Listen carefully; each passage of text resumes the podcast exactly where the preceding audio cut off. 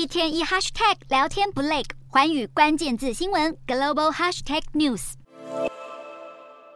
东南亚国家新加坡国土虽然不大，但靠着高度发展的自由市场经济体系，吸引了不少国外人才前往当地发展，让该国竞争力在全球各大排行榜上名列前茅。不过，这个在外人眼中高薪低税的先进国家，却有着不为人知的阴暗面。除了高达五百多页的入职条款外，新加坡政府每年都会发给所有公务员一本日记，要求他们随身携带，记下每一天的公司活动。要是被发现造假，就会遭到惩处。因此，这些公务员着实是毫无隐私可言。此外，新加坡公务员的退休保障更是惨不忍睹，每个人的退休金全部都来自于公务员每个月自行上缴的中央公积金。而且这笔公积金看似是个人储蓄，实际上形同被政府扣留。即使到了五十五岁的退休年龄，也不能一次提领取用，只能在六十五岁之后按月提领，让该国公务员的离职率几乎每年都维持在百分之六左右的高标。与此同时，日本当局为了吸引优秀人才，